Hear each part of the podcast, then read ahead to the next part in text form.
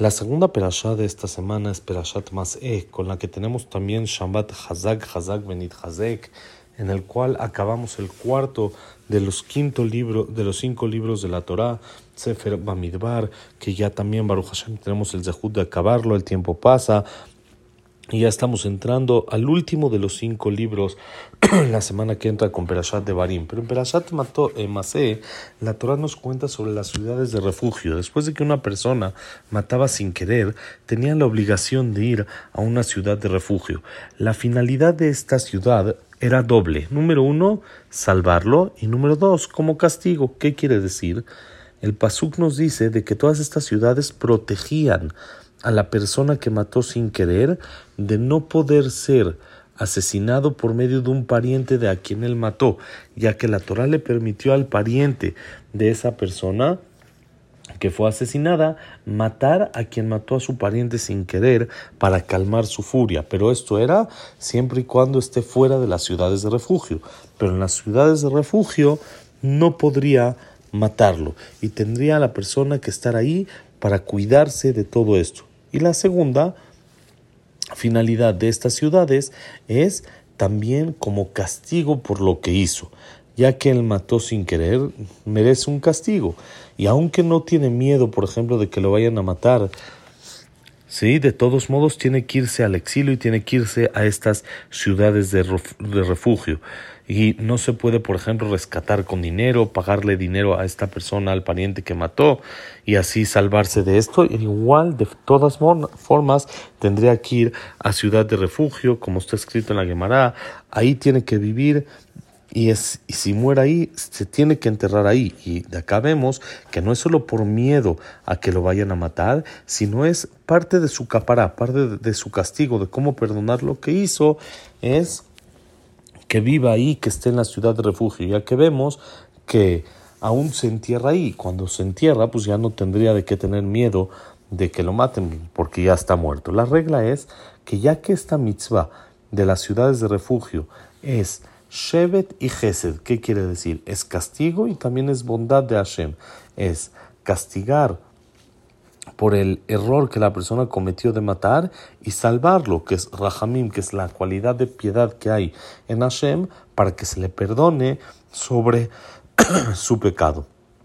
Entonces dice, vemos que la Torah fue muy cuidadosa en este tema de proteger al, eh, eh, al, al que mató sin querer, es más, nos pidió que preparemos los caminos hacia las ciudades para que esta persona pueda ir de manera rápida y no lo vayan a matar. También le ponían, lo acompañaban dos talmideh jamim para que en caso de que el pariente de la persona asesinada lo encuentre y quiera matarlo, intenten ellos hablar con él para que no lo haga y para que se abstenga de eso. Pero por el otro lado, nosotros vemos que en realidad si él sale de esta ciudad, hay opiniones, por ejemplo, la opinión de Rabbi Yosía Galilí, que es mitzvah, aún que el pariente lo mate. Según Rabbi Akiva sería permitido que todos lo maten, pero aún según Rabbi Yossi Galí es mitzvah. Entonces, ¿qué vemos?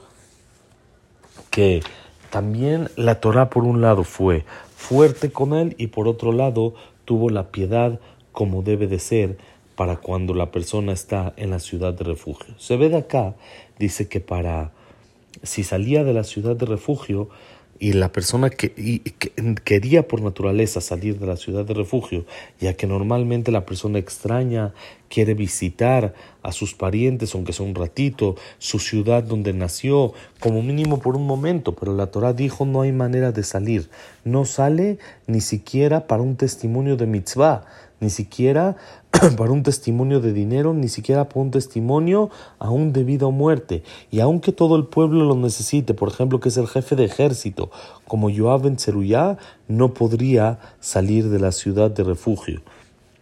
Esto es para ayudarle a no salir de ahí ni un momento para que no lo vayan a matar. Esto era como un cuidado de no salir para que la Torah le ayude en contra de su Yetzerara. La persona tiene por instinto natural, quiere salir del lugar donde está.